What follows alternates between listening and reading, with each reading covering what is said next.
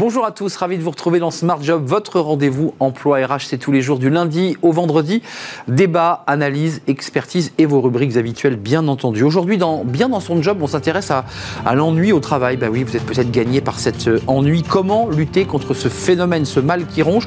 On en parlera à travers un, sondage et on en parlera aussi avec Étienne Lescaron, le CEO d'Elevo, qui est une plateforme justement de la performance.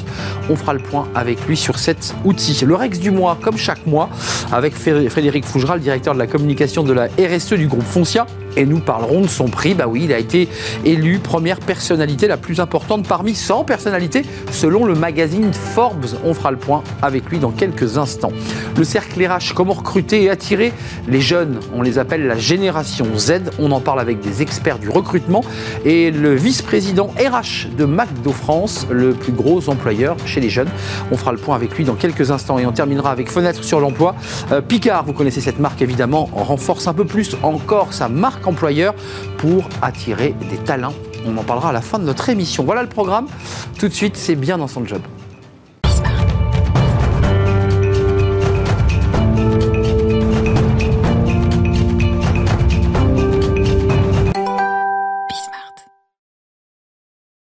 Bien dans son job. Euh, facile à dire, parfois on n'est pas bien dans son job, parfois on s'ennuie, parfois on trouve le, temps long parce qu'on n'a plus de, sens finalement euh, au travail que, l'on fait. On en parle avec Étienne Le, Scaron. Bonjour Étienne. Bonjour. Vous êtes cofondateur et CEO d'Elevo. Euh, alors Elevo, on va parler de votre entreprise.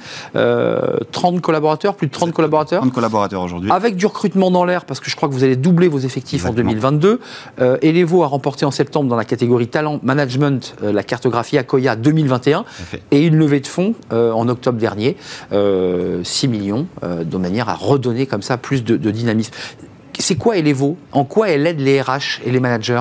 Alors notre vision chez Elevo, c'est un monde du travail plus humain au bénéfice de tous. Et donc plus concrètement, Elevo, c'est une plateforme cloud et on aide plus de 200 entreprises aujourd'hui à réinventer leurs pratiques de management dans un objectif de réengager les salariés.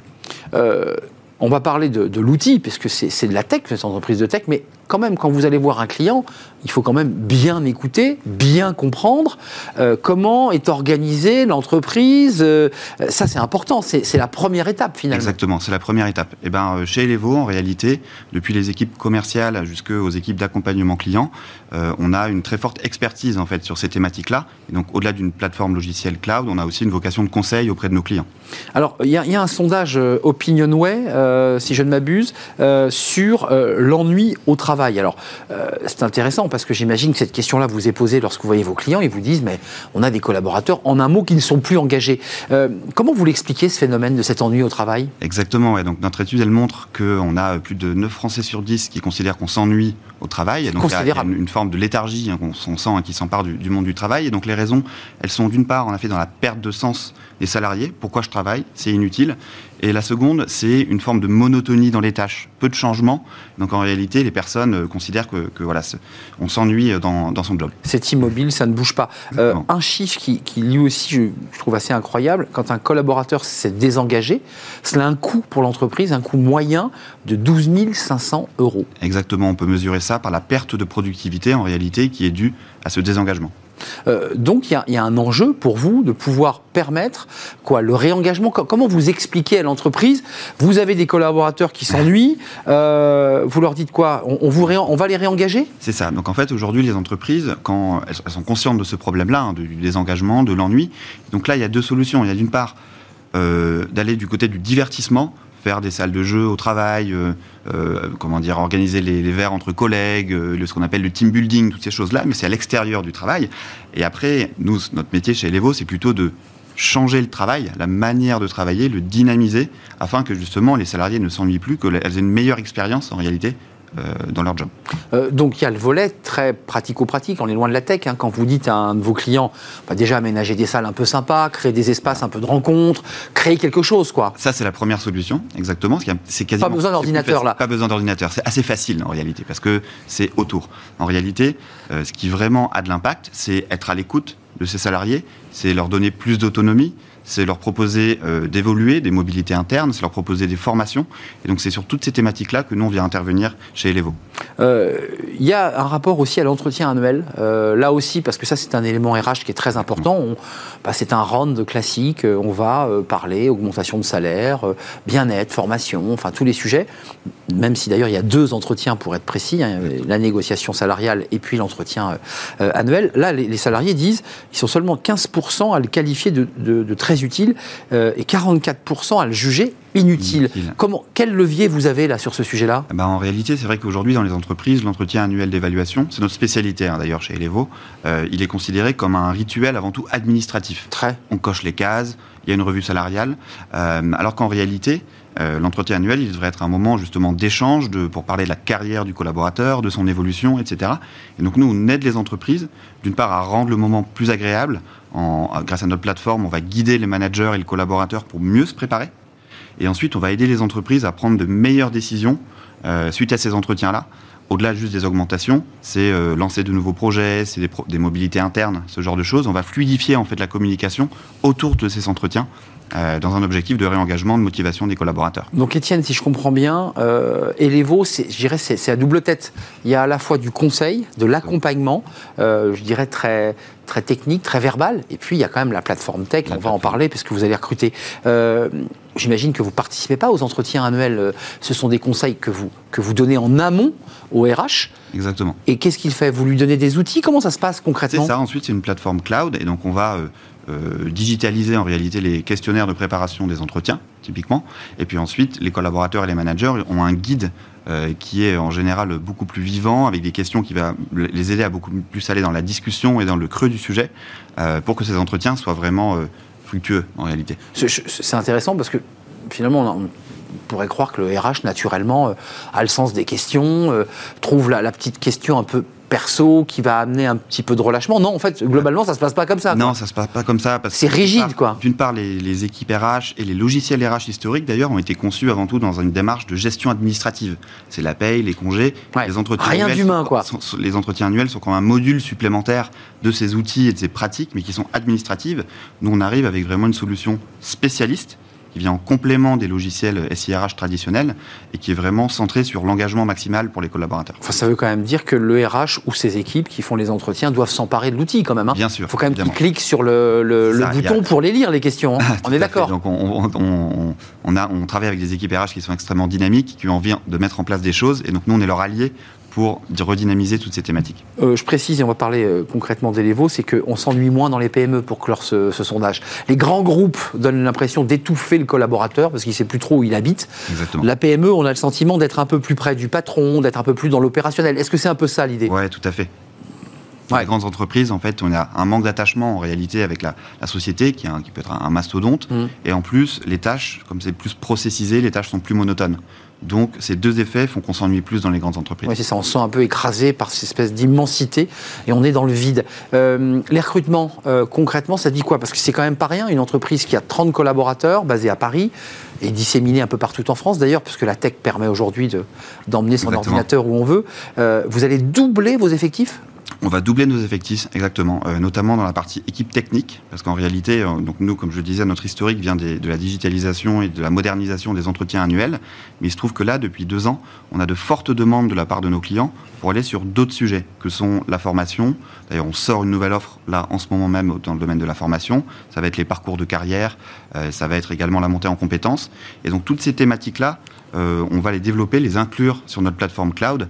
Et donc, c'est dans cette démarche-là, notamment, que l'on a besoin de, recruter. C'est quoi Des ingénieurs Des développeurs Exactement. En grande partie des ingénieurs, des développeurs. Et on va également étoffer les équipes commerciales et accompagnement client, parce qu'on compte doubler une nouvelle fois le nombre de clients l'an prochain.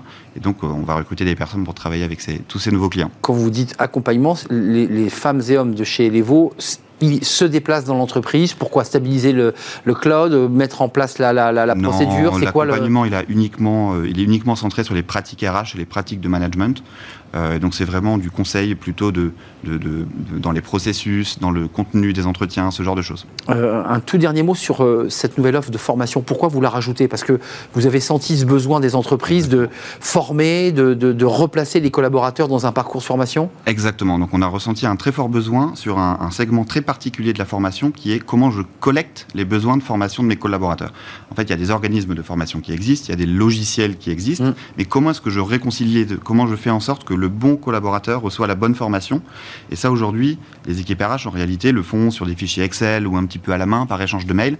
Donc, en fait, on va faire une offre qui va permettre de, beaucoup mieux optimiser tout ce processus-là. Euh, les deux fondateurs, vous euh, et, votre euh, associé Thibaut Villon, vous venez quand même, il faut le préciser, de, des entreprises Google, Apple, et, puis Criteo pour, et, Workforce pour, pour votre associé. Exactement. Vous êtes, vous êtes des acteurs hein, de, de, la tech. Hein. Tout à fait. Merci Étienne Lescaron. Et les qui doublent ses effectifs. Allez donc jeter un œil pour ceux qui sont dans la tech. Il n'y a, que des développeurs ingénieurs pour chercher ou il y a du... On cherche également dans les équipes commerciales, les, les équipes, ce qu'on appelle Customer Success, donc accompagnement client. Accompagnement client, plus de 30, 30 collaborateurs euh, chez euh, Elevo, qui est une entreprise qui, bah, qui, se développe à vitesse grand V. Merci Étienne Lescaron. Merci. Euh, CEO et cofondateur, vous l'aurez compris, parce qu'il y a aussi Thibaut qui est avec vous dans, dans l'aventure.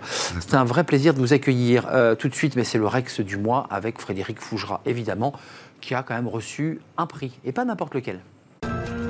Le Rex du mois vous est présenté par Foncia.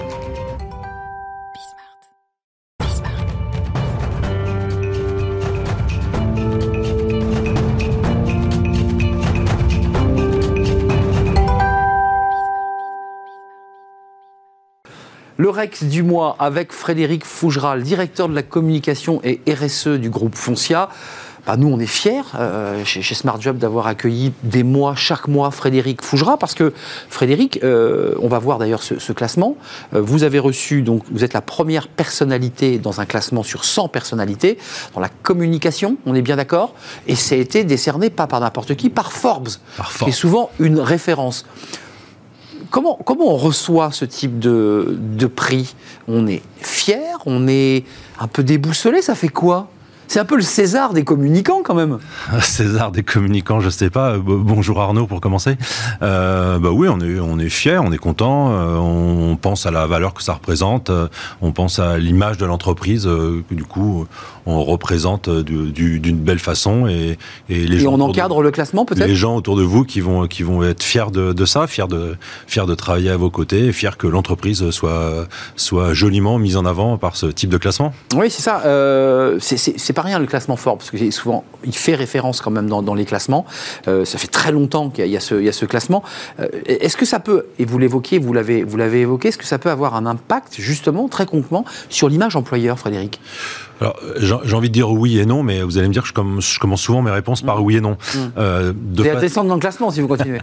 de, de, façon, les, de façon générale, les, prix, euh, quand une entreprise ou le collaborateur d'une entreprise reçoit un prix, euh, ça peut avoir un effet bénéfique euh, pour l'image de l'entreprise, à la condition que le prix ait une forme de crédibilité. Donc ça dépend, ça dépend du prix, ça dépend de qui vous le remet, ça dépend aussi un peu de, de sa médiatisation. Mais si, si c'est un organisme sérieux, euh, s'il y a une, aussi une méthodologie, une transparence sur la façon euh, euh, dont est adressé le prix, parce que si c'est un prix un peu fait du prince, je te fais, t'es un copain, je te fais un prix du coup, c'est vrai, bah c'est ridicule. Ou, ça Forbes, c'est sérieux. Alors Forbes, évidemment, quand on dit Forbes, tout de suite ça, tout de suite ça calme, oui effectivement. Et, et en l'occurrence, il y a une méthodologie transparente et, et un peu complexe, assez complexe et très claire, qui a été partagée pour présenter les résultats de, de, de ces classements partagés par Forbes il y a une semaine ou deux. Quelques, quelques petites explications parce que très sincèrement, moi, j'ai pas reçu de, prix par Forbes. Enfin, je, vais me battre pour essayer d'avoir quelque chose. Mais comment on va chercher le prix? Comment ça se passe? Comment,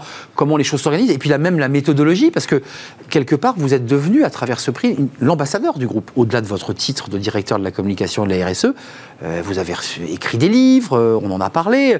Il y a une forme d'ambassade dans, ce, dans cette action aussi. Alors, déjà, il y, a, il, y a, deux façons, euh, il y a deux façons de recevoir un prix. Il y a le fait de postuler pour un prix, de, de, de, d'envoyer une candidature. il y a un véritable, en France, comme dans, partout dans le monde d'ailleurs, il, y a un véritable business du prix. c'est pour certains médias d'ailleurs, c'est une source de revenus importante. Donc il y a un business du prix où on invite des gens à postuler, à, déposer leur candidature, moyennant certains certain, un, un, mhm. certain budget. Euh, après, on peut revenir sur la valeur ou pas. C'est pas parce que le prix est, la candidature est payante que le prix n'a pas de valeur. J'ai des exemples qui, qui prouvent bien le contraire. Et puis il y a aussi les, il y a aussi les récompenses euh, ou les prix euh, qui ne font pas appel à des candidatures. En, l'occurrence, c'est le cas de Forbes. Forbes ne vous demande rien, ne vous demande pas de postuler. Et c'est eux, d'ailleurs, pour les big boss. Les big boss, c'est un think tank qui réunit des décideurs et qui c'est un entremetteur de décideurs. c'est cette association Big Boss et, et Forbes qui ont décidé de distinguer euh, les 100 personnalités les plus influentes dans leur univers. Donc, moi, c'est pour la communication. Il y avait également le digital marketing, l'IT, euh, le RH et la finance. Euh, et là, c'est eux qui ont décidé d'un algorithme, si on peut dire, d'une méthodologie où on note les personnes qui sont les plus présentes sur certains réseaux sociaux, ça. celles qui ont le plus d'engagement, les personnes qui sont, on note leur, on note leur niveau de diplôme. Alors moi, qui suis autodidacte, ça commençait mal pour moi sur la méthodologie. Ça, c'est un élément intéressant, c'est-à-dire que malgré le fait que vous, vous soyez autodidacte, vous avez avez réussi à passer premier. C'est-à-dire qu'il y a un autre item. Bah, en fait, il y en a nombre. Vous, vous avez évoqué euh, la, publication de livres. Est-ce que vous publiez des ouvrages? Est-ce que, est que vous avez une présence médiatique importante? Quel est votre référencement sur Google? Euh, Donc voilà, j'en oublie, mais il y a un certain nombre de catégories euh, comme celle-ci qui font qu'à la fin, ça, ça, donne une note et ça permet d'établir un classement. C'est enfin, la méthodologie qui a été choisie par Forbes et qui est, qui est assez Mmh, J'ai envie de dire qu'elle est assez honnête, évidemment, elle m'est favorable, alors je la trouve plutôt honnête, mais il y avait, il y avait quand même plusieurs critères qui m'étaient très défavorables. Euh, Est-ce que vous êtes présent dans des agences de conférenciers, par exemple? Je ne le suis pas. Donc là, j'avais, zéro sur, ce, sur cette partie-là. Vous vous avez cartonné sur d'autres items, notamment votre présence sur Internet, sur le fait que vous communiquez beaucoup. Et ma présence sur Bismart. D'ailleurs, je n'osais pas vous le dire, on est un peu, on est un petit peu pour quelque chose dans ce prix fort. ça, y participe, ça y participe. Évidemment, évidemment, vos présences mensuelles sur notre plateau, c'est un, vrai plaisir. Euh, vous l'avez dit, une fois, bien sûr, vous n'êtes pas informé de cet algorithme et de l'enquête, entre guillemets, qui est menée sur vous.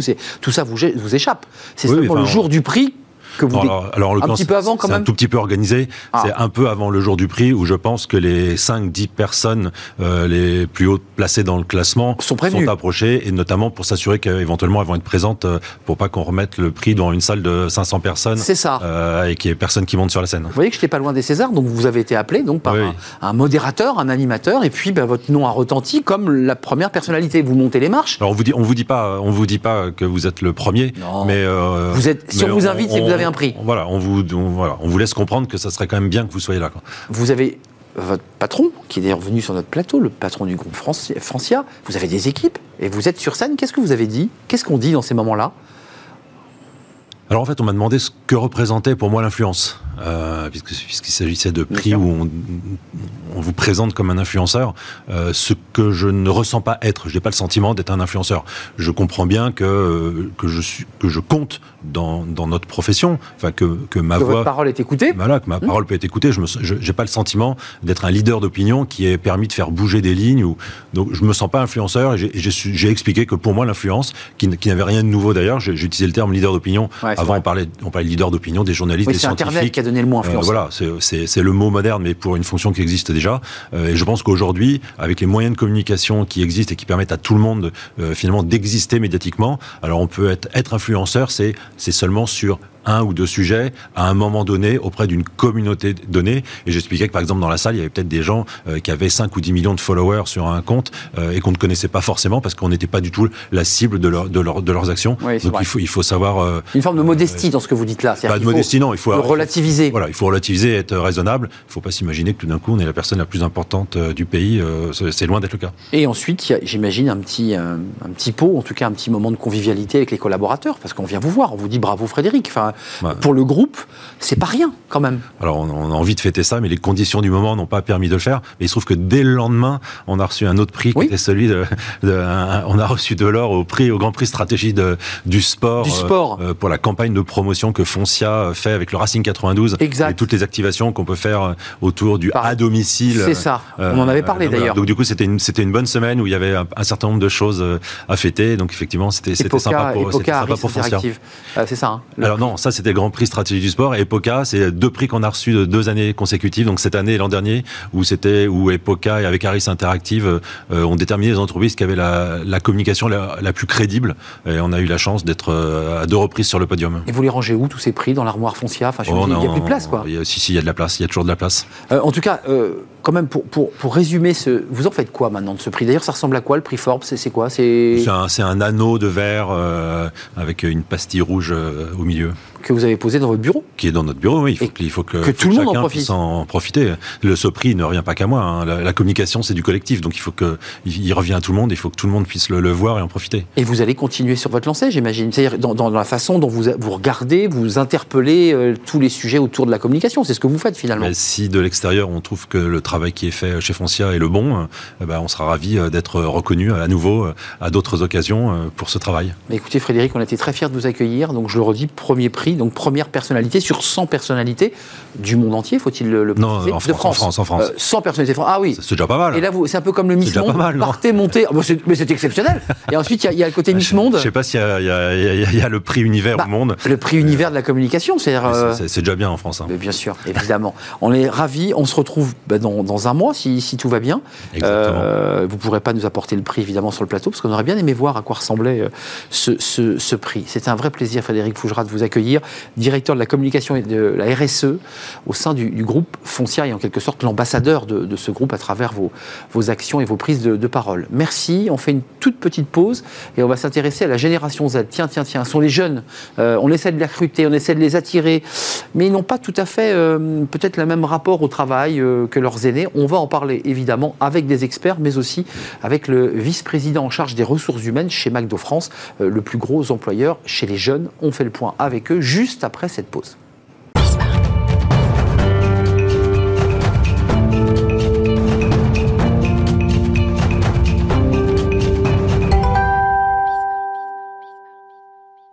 Le cercle RH, le débat quotidien de, Smart Job. Euh, on va parler aujourd'hui de. Alors, on a souvent parlé de cette génération Z, ces jeunes dont on dit euh, qu'ils cherchent plus de sens que de négocier finalement leur salaire ou un titre ou un titre hiérarchique.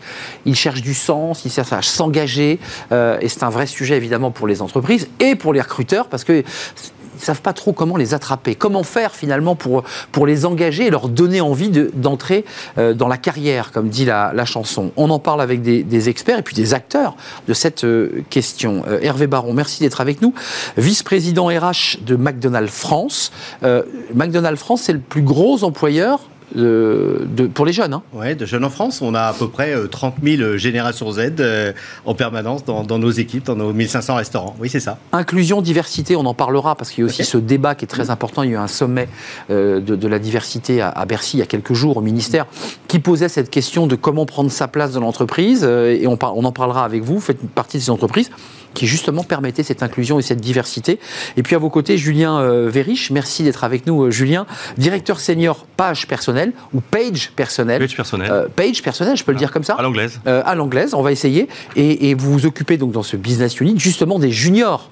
Euh, quand on dit junior, c'est quoi les juniors?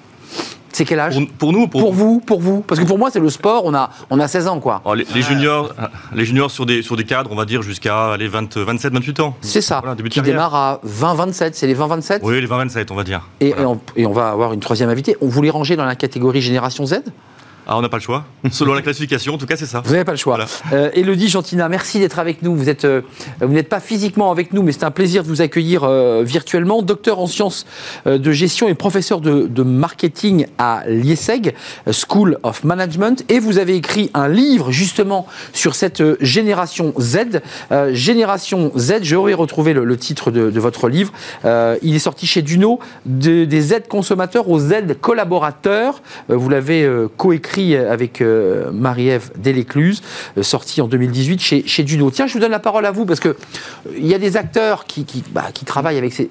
Pourquoi avoir décidé d'écrire un livre sur cette génération Z? Et qu'est-ce que c'est exactement que cette génération Z? Apparemment, il y a une, une nomenclature. Alors en fait, j'ai voulu écrire un livre parce que c'est vrai qu'il y a pas, on lit beaucoup de choses dans la presse, mais euh, c'est une génération qui est, qui est faite de sources d'aspiration très contradictoires et c'est important de les comprendre et j'ai voulu les comprendre d'un point de vue d'abord sociétal, dans la société, leur rapport à la consommation, pour ensuite mieux comprendre comment ils vont fonctionner dans l'entreprise demain. Et ils sont déjà en train de rentrer dans l'entreprise aujourd'hui. Donc cette génération, ça ressemble tous les jeunes qui sont nés après 1995. Plutôt de génération, je préfère parler de digital native, c'est tous ceux qui sont nés euh, après et pendant la quatrième révolution numérique. Alors, sans, me moquer d'eux, parce que moi je, je commence à être un ancien, c'est ceux qu'on le nez sur Instagram du matin au soir, sans plus jamais regarder la télévision et en étant en permanence connecté, c'est ça C'est bien ça Les digital natives, ouais, alors qu'on dit Insta, il y en a plein aujourd'hui. hein. Même Facebook, c'est has-been maintenant pour eux. hein. Ils sont sur d'autres types de réseaux sociaux, euh, Snapchat, Insta, euh, euh, Twitter. Enfin voilà, il y a, y y plein de réseaux. Et attention, voilà, ils sont très digitaux, bien évidemment. Mais on verra tout à l'heure quand on décrypte leur comportement qu'ils ont vraiment besoin aussi de relations face-to-face. Euh, et les relations authentiques, l'authenticité, c'est aussi quelque chose qui les marque. Alors, euh, avec mes invités en plateau, qui sont à la fois des acteurs et aussi des experts, parce que quand on est acteur d'un sujet, on en devient un peu l'expert. Euh, plus gros employeur McDo chez, chez les jeunes, donc vous les fréquentez, vous les recrutez, cette génération Z. Quelle définition vous apporteriez pour compléter ce qu'a dit euh, Elodie? C'est une génération qui a très envie d'être tout de suite en situation, au travail, pour apprendre. Et au travail, pas à côté de leur vie personnelle, mais Dans leur vie. dans leur vie. C'est, ils ont une vie et euh, il y a des moments de plaisir, il y a des moments de travail, il y a des moments d'apprentissage. Euh, et pour eux, euh, toutes les frontières qu'on a pu construire avant, avec des connexions, etc., la- la- le deux mondes à part entre le pro et le perso, c'est, pas du tout quelque chose dans lequel ils se reconnaissent. Rassurez-moi, il m'est arrivé évidemment de fréquenter des, des restaurants McDonald's. Il y en a combien? 60 75 000 7 Alors, on 000, est, oui, il y a 75 000 personnes sous, sous Sous- enseigne sur les enseigne 1500 restaurants en France. Oui. Ils ont quand même pas Instagram et TikTok en train de faire les frites, rassurez-moi, parce Non, que c'est peut-être des digital natives, mais enfin, il faut quand même les faire, effectivement pas euh, leur, leur- leur smartphone en, main euh, pendant, pendant le service, euh, mais dès qu'ils ont fini, paf, on, on les voit se reconnecter, c'est clair. Hum. Et ça, j'allais dire, c'est rentré dans les mœurs. C'est rentré dans les mœurs et ça ne les déconnecte pas de, de- de leurs collègues parce que, euh, comme le disait Madame, en fait, plus ils sont connectés, plus ils ont, on a le sentiment qu'ils ont le besoin aussi de face-to-face, de contact, et ils recherchent dans nos restaurants cette relation. euh, ils sont entre eux. Avant euh, le service, après le service, ils vont boire un coup, ils vont sortir ensemble, ils vont, alors euh, quand les conditions sanitaires le permettent, Oui, bien sûr. en boîte, etc. Mais ils sont vraiment, ils sont doublement connectés à, leur, euh, à leurs outils. Euh, effectivement, les- le smartphone, c'est le prolongement de leurs mains, mais aussi euh, très dans, dans l'échange entre eux. Mais dans des petites, alors je sais pas si le terme, je sais pas si Madame me corrigera, mais un peu dans des tribus, dans Ouais, des petites communautés. Ouais, ils sont vraiment dans, des petits collectifs euh, et, et ils ont beaucoup de connexions hors digital. Com- Comment vous les regardez? Parce que vous les recrutez, c'est votre, je c'est votre cible, c'est Oui. ces jeunes. Vous, vous évoquiez tout à l'heure les juniors, donc jusqu'à 27 ans. Euh, en quoi ils sont différents de la génération euh, d'après et, et- et de ma génération qui est née sans Internet? Puisque je pense que ce qui se distingue entre eux et moi, c'est que moi, quand je suis né, jusqu'à mes 30 ans presque, ou 25 ans, j'avais pas Internet. C'est ça la différence. Moi, je dirais qu'il y a deux aspects. Il y a un aspect de temporalité qui n'est pas du tout la même que la vôtre, que la mienne, que celle de M. Baron, etc. Euh, il y a un côté consumériste, euh, zapping. Il faut l'information tout de suite, il faut la traiter tout de suite, mais on peut la zapper assez vite et passer à autre chose. Donc c'est un, il y a un premier aspect, et puis un aspect effectivement communautaire. Vous disiez tribu, un peu clanique. Euh, On se crée des réseaux, euh, on se crée des groupes, euh, on, On, se rassure, dedans. on se protège. C'est quoi l'idée? Un peu, Non, c'est plutôt, un peu psychologique. plutôt on communique, c'est plutôt on communique, on, int- on interagit, euh, on échange, on, rejoint un groupe à un instant donné, on le quitte six mois plus tard pour en rejoindre un autre, etc. etc. Mais vous, vous êtes un recruteur. C'est quoi les méthodologies? Parce que vous avez forcément approfondi cette question. Il y a des mots-clés, il y a des manières de présenter les choses, il y a une manière de, de dire les choses. Comment on fait, j'allais dire, pour attirer ces, ces- ces jeunes sur le marché de l'emploi? Alors oui, nous qui recrutons pour nos clients, aujourd'hui, euh, on a pris l'habitude de demander à nos clients qu'est-ce qu'on met en avant? Bah oui. Expliquez-nous comment on met en avant Comment on vend, McDonald's, euh, ouais. comment on, on- on met en avant euh, Thales, euh, L'Oréal ou autre. Donnez-nous les clés de lecture, qui seront les clés de lecture finalement de cette, de cette Bah, génération. puisque vous parlez de McDonald's, comment on met en avant? Qu'est-ce qu'on dit aux jeunes pour leur dire? Parce que on, on va y revenir. Il y a une petite pénurie en ce moment d'emploi et ça touche paradoxalement même même McDonald's parce qu'il n'y avait jamais eu de souci de pénurie. Euh, comment on fait là? Qu'est-ce que c'est quoi les mots clés pour faire venir quelqu'un euh, Il n'y a pas forcément un mot-clé. Euh, chacun a ses mots-clés. Un style? Il y a un style, il y a un côté euh, agile. Si effectivement on leur explique que euh, l'organisation hiérarchisée à 153 niveaux à l'ancienne, jamais ne viennent. Ils Euh, veulent plutôt de l'horizontalité. Plutôt l'horizontalité, exactement. Si on leur, expli- les expli- on leur explique pardon, que dans, dans 5 ans, leur job sera le même, c'est perdu. Alors c'était le cas pour nous, pour nous euh, effectivement, par le, par, par le passé, mais c'est encore plus vrai aujourd'hui. Donc en fait, il faut leur À montrer cause que- de l'immédiateté, à cause d'Internet, à cause de jeux exactement. zap. Quoi. Le côté, côté routine, dans leur esprit, vient très très vite, beaucoup plus vite que la génération précédente. Elodie Gentina, vous, vous êtes consommateur, excusez-moi, parce que effectivement, on les a beaucoup critiqués, ces jeunes, en disant, mais après tout, ce sont juste des, des slasheurs consommateurs, ils zappent, ils prennent, ils jettent. Est-ce que c'est aussi simple que ça? Parce qu'on voit aussi chez eux, et notamment, je pense à Greta Thunberg, qui est finalement un peu dans cette génération Z, des militants, des gens engagés, des gens qui lâchent rien sur l'écologie. Enfin, c'est pas aussi simple que ça, non? Exactement, c'est pas aussi simple. Et là, euh, vous mettez justement en avant des clichés. Et souvent, euh, quand on parle d'eux, euh, on dit voilà qu'ils sont rebelles, slasheurs, zappeurs, qui remettent constamment en, en cause l'autorité. Et pourtant, c'est beaucoup plus euh, euh, contradictoire. Ils ont vraiment des, aspirations qui sont contradictoires. Oui, ils sont digitaux, et comme tout, à l'heure euh, vous l'avez dit, et pourtant ils ont besoin de face-to-face. Un des premiers critères qui demain fait qu'ils ont envie de rester dans l'entreprise, par exemple, par exemple, c'est l'esprit d'équipe. Le, leurs collaborateurs, c'est leur tribu, c'est leurs copains. Euh, ils deviennent même plus fidèles euh, aux autres qu'à l'entreprise. Euh, donc, euh, il faut prendre un peu de hauteur pour pour les comprendre et c'est pas si simple que ça. Euh, la crise de, de, de la Covid-19 euh, a suscité aussi pour eux un, des questionnements très profonds et un peu une, je dirais, un sentiment d'urgence sur toutes ces questions liées à l'écologie, à l'environnement, au bien-être, euh, à la volonté d'être heureux demain dans l'entreprise. Donc on, on, passe aussi d'une fidélité négative à une, une fidélité positive. Si on reste dans l'entreprise, c'est parce que je m'y sens bien, je suis heureux, j'ai pas un job qui est une routine et l'entreprise d'aujourd'hui et de demain doit être une école apprenante dans laquelle on apprend, on partage, on renouvelle ses compétences.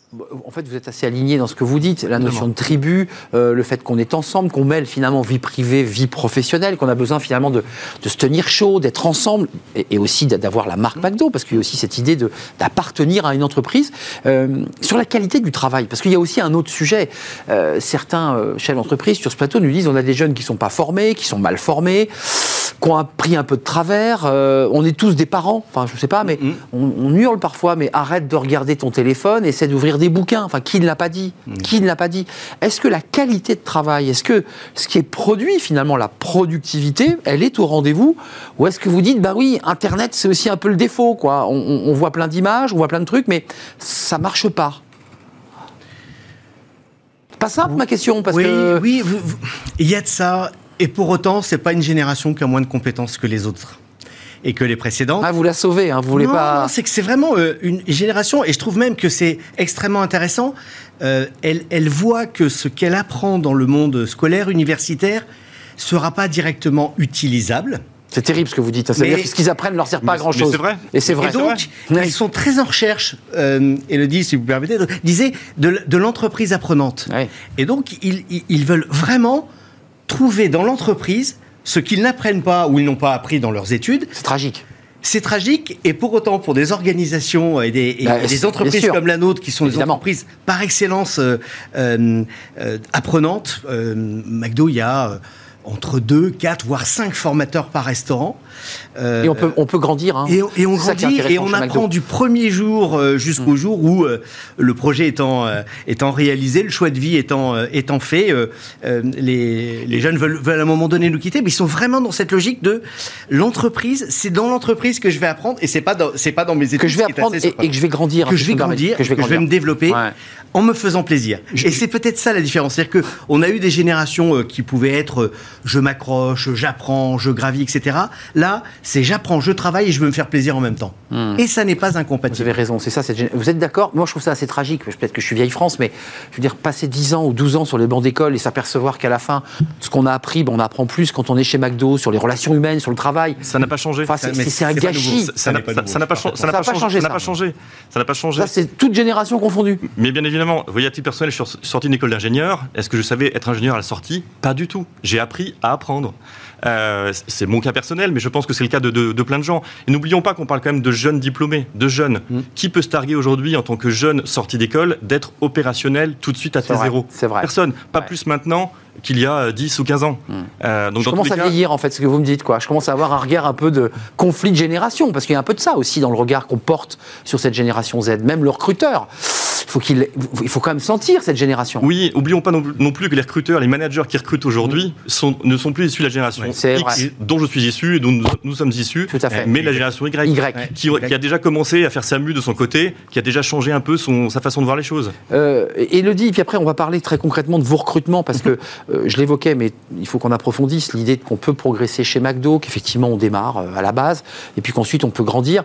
Euh, cette génération Z, qu'on soit bien d'accord, je ne sais pas si vous l'avez expertisé sous cet angle, mais j'ai entendu, j'ai lu qu'elle ne souhaitait pas non plus forcément monter en grade, choper des titres, euh, briller avec des médailles euh, accrochées au revers du veston, mais qu'au contraire, il y avait plus l'idée de créer du sens, de, du lien. Est-ce que c'est celle-là, cette génération Z? Ce qui pose problème pour les managers, hein, parce qu'on leur, on leur propose de prendre des, postes, et ils disent bah, j'ai pas très envie en fait. C'est exactement ça. Alors, si je peux me permettre, si je reprends une étude que j'ai menée auprès de plus de 2500 jeunes, donc je suis partie de l'adolescence de 15 ans, donc des lycéens jusqu'à 25-26 ans, je leur ai posé la question, dans 10 ans, comment tu te vois? Ça, c'est une question extrêmement difficile pour eux, parce qu'à plus d'un an, déjà, ils ont du mal.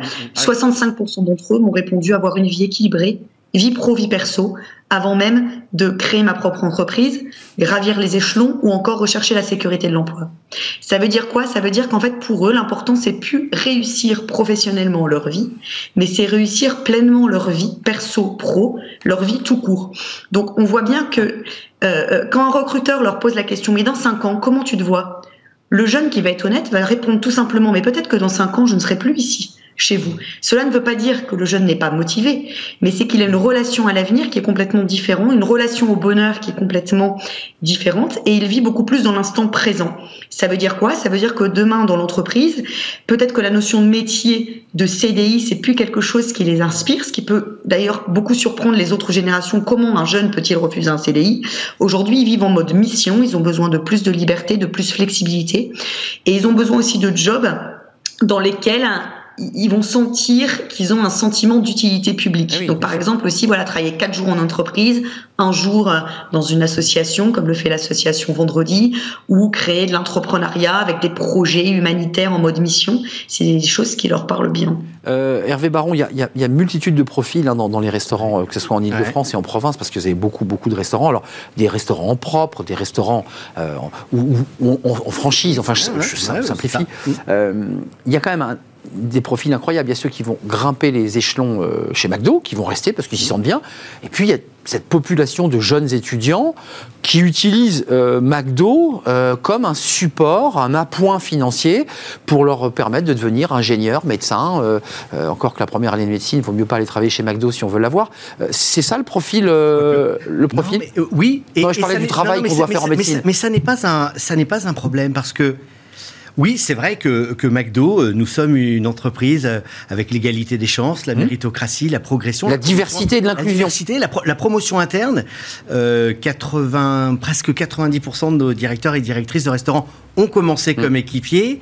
Euh, un, un gros quart des effectifs du siège de McDo a commencé en restaurant. J'ai au Comex des collègues euh, qui viennent des restaurants. Donc euh, oui, il y a bien ça. Et pour autant, ça n'est pas incompatible avec des parcours beaucoup plus courts, Clairement. des jeunes qui nous rejoignent, des étudiants juste pour leurs études, Ah oui. euh, des jeunes pour financer les un projet, un projet euh, court terme. Je veux me payer 6 mois euh, ou 12 mois de tour du monde. Je viens Alors bosser bosse. quelques mois. J'ai besoin de m'acheter une voiture ou hein, je et donc notre un de nos slogans, c'est qu'il y a forcément une opportunité pour tout le monde chez McDo, que ce soit pour une courte, une moyenne ou une longue période. Et j'aimais bien ce que ce Venez que comme vous madame, êtes, parce ça, que- hein, alors c'est venez comme vous Non, mais c'est un peu ça que vous dites. Exactement ça. C'est ça, c'est. Et ils nous rejoignent en fonction de ce que nous sommes et de ce, que, ce en quoi on peut leur être utile. Et il y a cette notion, mais plutôt positive, d'utilité réciproque, de gagnant-gagnant, à la fois dans leur intérêt euh, personnel, mais aussi collectif. Ils considèrent, et c'est peut-être une des nouveautés, que l'entreprise, c'est le lieu où on s'occupe de leur bien-être à eux, et c'est le lieu où on fait bouger les choses. Ils croient pas trop euh, au, euh, à l'univers euh, politique administratif Mmh, ça, faire bouger le monde. C'est tout à fait exact. Ils pensent que les L'État a disparu hein, de leur et vocabulaire. que les entreprises Ouais. sont, c'est en l'endroit où on, va faire bouger Et les c'est la réalité concrète de leur vie. Et ils sont très engagés dans les démarches de l'enseigne de l'entreprise. Juste un tout petit mot, parce que je donne la parole à Julien. Il y a les recrutements, il y a la manière dont on les recrute, les techniques, parce que j'ai vu qu'il y a des techniques de simulation, des jeux, il y a, il y a du ludique. Ça, c'est les techniques. Mais euh, cette communauté de jeunes, elle revendique, elle, elle dit quoi, elle demande quoi, quel rapport elle a avec l'autorité? Vous voyez, je vais vous emmener le rapport au père, le, rapport à l'autorité, le rapport à, sa liberté. 68, mhm. euh, oui, ça, ça, vous rappelle des choses. Euh, voilà, ils sont, ils sont où ces jeunes par rapport à ça? Ils sont très attachés à des règles simples, principales, à ce qu'on leur raconte euh, une histoire quelque chose de précis dans lequel ils se retrouvent. Pas qu'on leur raconte des histoires, les, les grands-messes, etc. Alors là, franchement, ça. Ça, ça les saoule, comme on dit. Ça les saoule, vraiment. Exactement. Et ils sont très en recherche de ce petit univers, de ce petit collectif de travail. Et donc, c'est ce que... Le petit cocon, c'est ça. et où le lien hiérarchique, alors euh, ça, ça, peut leur donner des boutons. La verticalité, ils supportent pas. Mais ces univers de proximité où on est ensemble, on a une mission à faire, une courte période, on, on s'entraide, c'est l'esprit d'équipe et où on est en, en, collaboratif, en, horizontal, ça leur va parfaitement bien. Et on se parle vrai. Et on se dit les choses telles qu'elles sont, ce qui va, ce qui va pas, et il n'y a pas de faux semblants. Julien Vérich, quand même, encore une fois, vous avez pensé que j'ai une force de fausse publicité, mais j'ai un peu expertisé la manière dont, vous gérez vos, RH et je trouve que c'est un sacré, tour de force que de gérer autant de jeunes qui viennent d'univers très différents, des quartiers, euh, avec des, façons d'être très différentes et de réussir ce tour de force à, à créer une unité, une dynamique quand même. Oui, euh, quand on parle d'agilité, vous savez, côté, côté candidat, les managers doivent l'être également. Ils doivent s'adapter à ah, tout type de public. Évidemment. Donc c'est 360 degrés, c'est on s'adapte à des moins jeunes, à des plus jeunes, euh, issus de quartier, pas de quartier, etc. Et je m'autorise à une relation clientèle qui n'est pas toujours simple. C'est-à-dire qu'il faut aussi euh, être adaptable, ouvert, comme il faut, commercial, commerçant. Tout ça n'est pas simple quand on a 20 ans. je vous ai vu sourire, Elodie. Qu'est-ce qui vous fait sourire? C'est le, le, côté, le rapport au père, l'autorité, parce que on n'arrive pas à les situer. Ils ont renversé la table ou ils sont finalement prêts à se marier à 21 ans euh, et à s'installer euh, avec leur femme? non, quand même pas. La, notion d'engagement, la notion de mariage, euh, souvent, euh, il l'utilise plus, vraiment. Et quand on parle d'autorité, oui, je souris parce qu'aujourd'hui, on passe d'une autorité de fait à une autorité relationnelle. Même nous, en tant que professeurs, c'est pareil pour le leader, on devient plutôt des coachs. Mmh. Euh, ils, ne vont plus respecter l'autorité de l'ancien parce qu'il est plus âgé, parce que non, c'est, on va être sur une autorité. Le leader doit être empathique, doit être inspirant, doit devenir coach. Donc, ils ont quand même besoin énormément de feedback. Ils remettent en cause l'autorité, mais ça, c'est pas nouveau. Déjà, Socrate, Platon disaient, voilà, les jeunes remettent en cause l'autorité, mais je dirais plutôt qu'on est face à une crise de la crédibilité des porteurs d'autorité.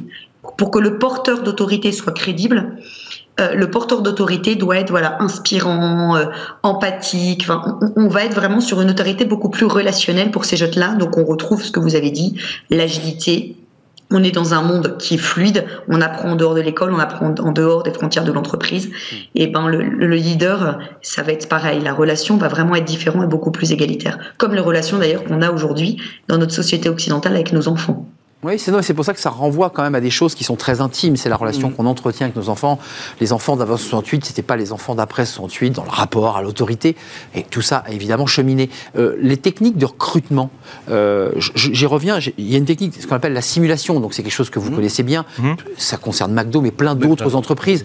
Euh, ça consiste à quoi? Comment ça marche là? Comment on fait? Avec ces jeunes hein L'objectif, c'est en fait de les mettre, dans, de mettre en confiance et de voir ce qu'ils ont dans le ventre. dans le ventre. Cash. Oui, cash. Alors, dans le ventre, ça veut pas dire les torturer non plus en entretien. Surtout pas. Au contraire, c'est plutôt les mettre à l'aise, que quelque part. Qui sortent quelque chose. Qui sortent quelque chose, qu'il n'y ait pas, qu'il les aspérités, que ce soit, soit pas lisse, finalement, et qu'on sache qui on a face à soi. Non pas forcément que en termes de collaborateurs, mais en termes de, d'être de, humain. D'être, de savoir-être. De, valeur, de savoir-être. Voilà, dites-nous qui vous êtes, et on verra si ça va matcher ensemble. Mais je, le, redis, euh, il y a quand même une possibilité pour les jeunes des quartiers, euh, qui sont parfois un peu exclus de l'univers du monde du travail, pour mille et une raisons, parce qu'ils habitent la mauvaise rue, ils n'ont pas la bonne couleur, parce que et McDo leur donne leur chance, et c'est souvent leur premier job. C'est ce qui leur, leur, donne confiance quand même. Leur premier job, leur premier tremplin, eh là où ils sont euh, reconnus, où ils peuvent s'exprimer et, se développer. Vous savez, en France, pendant très longtemps, et je crois que c'est encore le cas aujourd'hui, Julien Néa, le CV est un, est un totem. Chez McDo, pas du tout. Bah, on recrute sans CV, on n'a pas besoin d'un CV. Euh, dans un CV, on apprend finalement peu de choses. Euh, et donc, Et ça correspond bien aussi à, à leurs à leurs besoins d'immédiateté. Ils ont besoin d'un contact direct, euh, face to face. Alors d'abord digital, parce que la première connexion, elle est sur le site carrière. Et elle viendra elle nous rejoindre un jour, Elodie, hein, elle sera là un jour. Mais, euh, mais voilà, et donc ça va, ça va vite. Et ce qu'on recherche, c'est euh, évidemment, ils n'ont pas d'expérience, mais ça ne veut pas dire qu'ils n'ont pas de compétences. Mais vous leur donnez leur chance. On leur donne les chances et on leur donne la possibilité d'exprimer leur- leurs compétences. Et par rapport à ce que disait Elodie tout à l'heure, oui, euh, la compétence a remplacé l'ancienneté et la légitimité métier relationnel a remplacé l'autorité. Et, et dans un univers comme McDo, c'est pas euh, une cascade de chefs, c'est des gens qui travaillent en équipe, dans une bonne ambiance.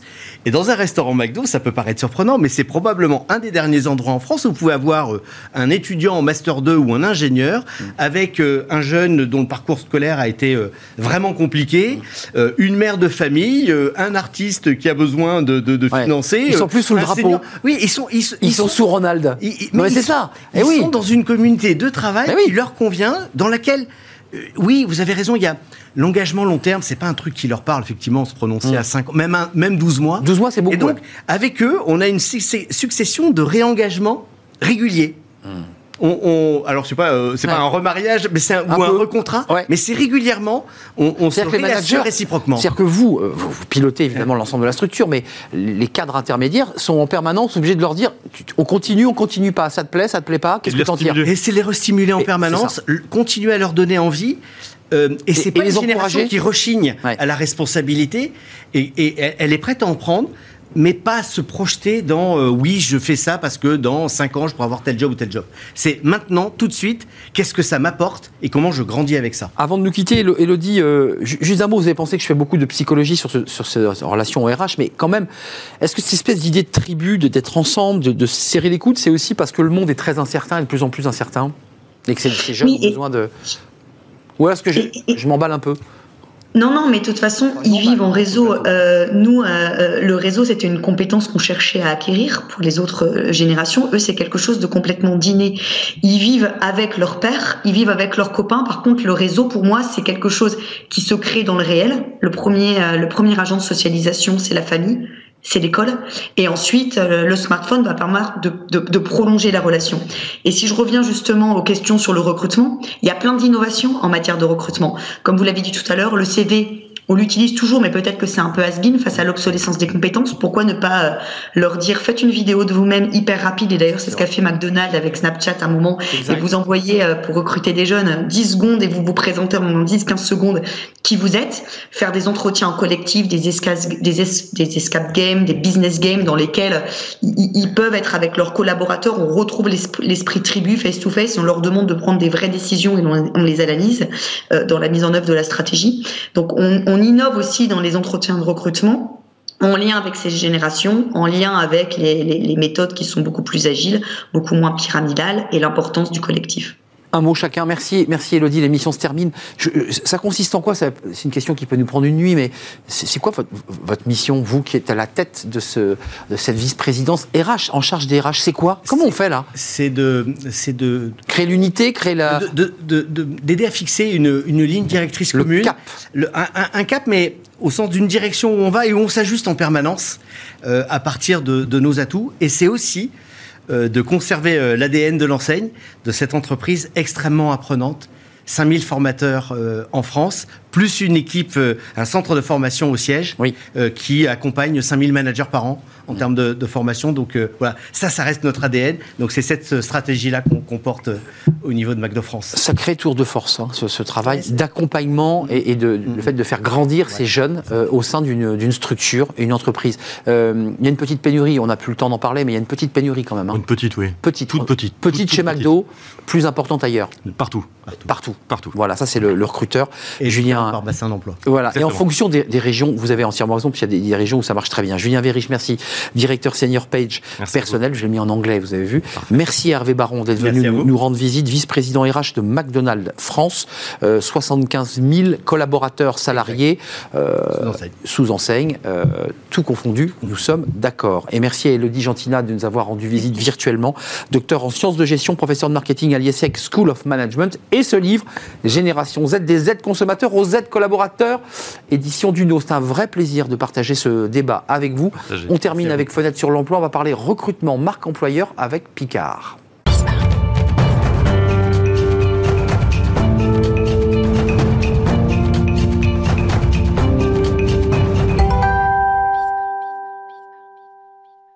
Fenêtre sur l'emploi pour terminer notre émission. On parle de, de Picard. Alors vous connaissez évidemment cette marque euh, connue de, de surgelés.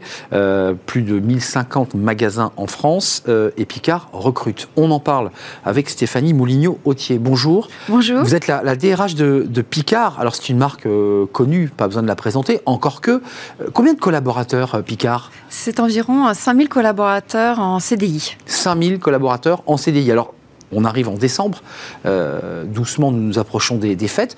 Euh, deux rounds de, recrutement, vous en avez en septembre. Et puis là, vous, accélérez de nouveau pour euh, recruter. Pourquoi ces deux rounds? Pourquoi ce calendrier? Comment ça s'est passé? Alors Picard recrute euh, tout au long de l'année, mais en effet avec euh, ces deux temps forts. Euh, le premier correspond à la rentrée scolaire. Donc nous offrons de nombreuses offres d'emploi en CDI et à temps partiel. Et de nombreux étudiants peuvent nous rejoindre pour devenir vendeurs au sein de nos magasins, mais aussi soutenir leurs projets d'études. ça, Et ça- puis- ça fait écho d'ailleurs à ce qu'on vient de se dire il y a quelques minutes. hein. C'est une entreprise qui permet, il faut quand même le dire, Totalement. de pouvoir glisser ses études en travaillant tout en ayant un petit job. Voilà, marque citoyenne euh, et ouverture auprès des étudiants, en effet. Hmm. Et puis le deuxième temps fort, euh, c'est cette période actuelle, c'est-à-dire de mi-novembre jusqu'à fin décembre, pour soutenir le pic d'activité en fait Oui. du Picard. Euh, c'est 25% du chiffre d'affaires du Picard qui est réalisé sur cette période-là. Et là, voilà, et là, nous avons besoin, en effet, de recruter euh, des contrats à durée déterminée pour soutenir euh, nos activités dans les magasins, mais aussi au sein de la livraison à domicile. Mm. Donc, c'est aussi des métiers de vendeurs et de chauffeurs-livreurs. Et Euh. toujours, pardon, sur cette période-là, parce que c'est important aussi de les citer, c'est euh, notre siège, en fait, nos collaborateurs du siège, qui viennent aussi prêter main forte pendant cette période-là euh, auprès de nos magasins. Ils viennent deux jours sur les semaines du mois de décembre. Voilà. Alors, on l'a évoqué tout à l'heure, mais c'est intéressant de le voir dans une entreprise comme Picard, près de 5000 collaborateurs, la DRH en première ligne. Quels sont les outils que vous utilisez? Parce qu'on vient de l'entendre. Il y a à la fois du CDD, des petits contrats courts qui permettent d'être des appoints quand on est étudiant. Puis, puis il y a des contrats dans lesquels on peut s'engager sur, sur la durée. C'est la fameuse génération Z, puisqu'on en parlait. Comment vous faites pour leur donner envie de venir chez Picard? Vous êtes une belle marque. Exactement. Euh, donc le prestige de la marque joue. Tout à fait. Euh, c'est une marque euh, positive, attractive, et en termes de méthode de recrutement, en fait, on va être, euh, enfin, les soft skills sont aussi importants en fait que euh, l'expérience professionnelle Évidemment. et que le diplôme. Donc, euh, on cherche en effet un savoir-être, des valeurs communes comme l'esprit d'équipe, la prise d'initiative, l'agilité, la relation client, et c'est vraiment des critères différenciants dans nos processus de recrutement. Et comme au sein de nos magasins, c'est sur ces critères que nous recrutons, eh bien Picard en fait se doit de former les nouveaux collaborateurs. Donc on propose en fait un parcours d'intégration assez riche. C'est euh, quatre modules de formation en présentiel, c'est aussi des capsules en e-learning. Et sur les modules de formation euh, en présentiel, on, on a une formation assez phare qui s'appelle à la découverte de Picard. Ça se déroule sur deux jours.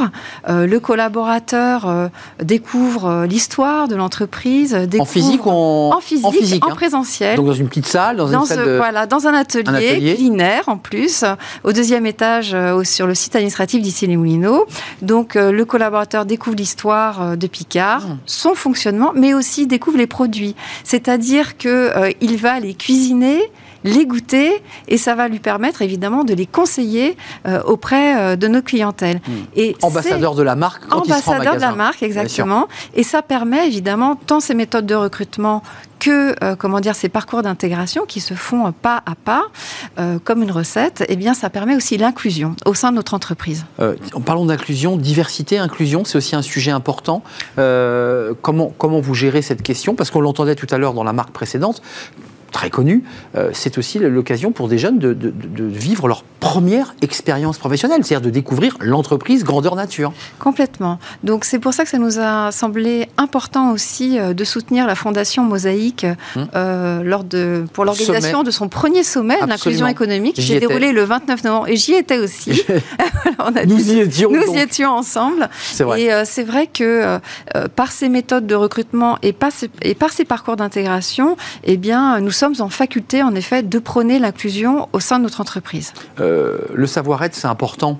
Et souvent, ce qui bloque chez ces jeunes, euh, venus des quartiers ou pas d'ailleurs, c'est le savoir-être. C'est la manière dont ils vont aborder le client, la manière dont ils vont euh, frapper à la porte pour une livraison. Comment on travaille sur ce sujet-là? Parce que c'est un sujet fondamental. Le client vous dit, mais non, il n'était pas dans mes codes, pour le dire simplement. Euh, comment on fait là pour euh, Alors- les, les amener doucement à, à se transformer? Alors il y a deux niveaux. Il y a un niveau aussi, c'est comment on recrute sur euh, ces compétences un petit peu comportementales et humaines. Donc on se doit d'abord de former euh, évidemment nos collaborateurs recruteurs. Donc on, euh, par exemple chez Picard, on a fait un guide de recrutement. On propose des questions sur les quatre valeurs que j'ai pu citer tout à l'heure. C'est aussi des mises en situation. Et puis le comment dire, le collaborateur, une fois qu'il intègre en tout cas Picard, on s'en charge, on le forme. Donc à la relation client, à la chaîne du froid, comment dire bonjour en effet auprès de nos clients, C'est etc. fondamental. Et c'est fondamental. Vous rentrez dans le Voilà. magasin, il faut que quelqu'un vous salue. Exactement. Mm. On se charge du développement des collaborateurs au sein de Picard. Hum, Donc, ce qui permet aussi, par effet indirect, de transformer euh, ce jeune qui euh, arrivait un peu, un peu mal dégrossi. Complètement. euh, et- Complètement, et qui va apprendre à nos côtés et par exemple, ce qui va permettre aussi le développement euh, bah, de la mobilité interne, de la promotion interne, ça, puisque c'est important. 67% euh, euh, de nos responsables de magasins sont issus de la promotion interne. Donc ça veut dire qu'ils ont été formés petit à petit et ont évolué au sein de nos magasins. J'ose pas vous poser la question, Stéphanie, mais est-ce que vous êtes confronté, comme tous les secteurs, à la pénurie, c'est-à-dire à la difficulté pouvoir, euh, parce que vous lancez votre deuxième salve depuis, euh, depuis mi-octobre euh, de, de recrutement, jusque décembre, puisqu'on l'aura compris, c'est jusqu'au fait. Est-ce que c'est compliqué aujourd'hui? Alors, nous ne rencontrons pas ces difficultés. Bonne nouvelle. Euh, bonne nouvelle parce que euh, Picard, en effet, c'est une marque forte, c'est une marque attractive. Mmh. Euh, nous sommes aussi l'enseigne préférée des Français. Mmh. Et euh, nous avons Donc de leurs parents. et de leurs parents, Eh oui. exactement. Donc euh, nos clients sont aussi euh, peut-être nos futurs Bah oui. collaborateurs. On se charge en effet du développement de nos collaborateurs et nous avons quelques indicateurs assez positifs, dans le sens où notre turnover est de euh, 19,3%. Mmh. Chiffre essentiel. Soit chiffre essentiel, Oui. soit un tiers de moins quand même que la moyenne de la distribution, qui est estimée à peu près à 30%. Mmh. On a une rémunération qui est attractive. C'est 13 mois de rémunération fixe. Euh, le résultat, euh, le partage de- du résultat de l'entreprise, c'est entre 2 et 3 mois euh, de, de salaire. Donc on est sur vraiment Très attractif. un package global de 15 mois de salaire et plus. Pour ceux qui sont en CDI, nous sommes d'accord. hein, vous ceux évoquez qui sont en CDI, qui exactement, tout à fait, parce que c'est possible aussi, Oui, totalement. Vous cherchez donc là, pour qu'on soit bien précis, puisqu'on arrive au, au fait, combien de collaborateurs, là, ceux qui veulent aller sur l'onglet recrutement pour voir s'il y a du, du travail, euh, Alors, il reste en CDI une cinquantaine de postes à pourvoir. Partout en France Voilà, partout en. France, exactement. Et plus principalement quand même sur Paris-Île-de-France.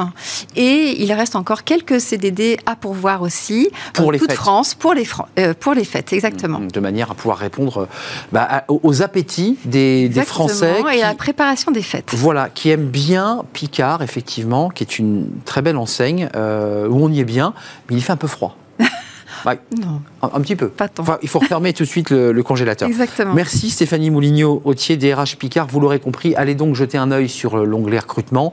Euh, Il y a plein de moyens, j'imagine que vous utilisez tous Sur les notre outils. site, s'il vous plaît. Voilà, sur le Vous site. êtes les bienvenus. Voilà, bah, c'est un appel euh, au recrutement dans des conditions d'ailleurs qu'on vient d'entendre qui sont quand même très attractives, tant sur le plan salarial que sur le plan de la formation. C'est un vrai plaisir de partager ce moment euh, avec vous. vous. C'est la fin de notre émission. Merci euh, pour vous de l'avoir euh, suivi, évidemment. Merci de votre fidélité. Merci à toute l'équipe. Merci à Elisa à la réalisation aujourd'hui. Merci à Amanda au son. Et merci à Margot Ruot et Fanny Griesmer qui m'accompagnent chaque jour. C'est un vrai plaisir. Je serai là demain. D'ici là, portez-vous bien, puis restez fidèles évidemment à tous les programmes de Bismart. Bye bye. À demain.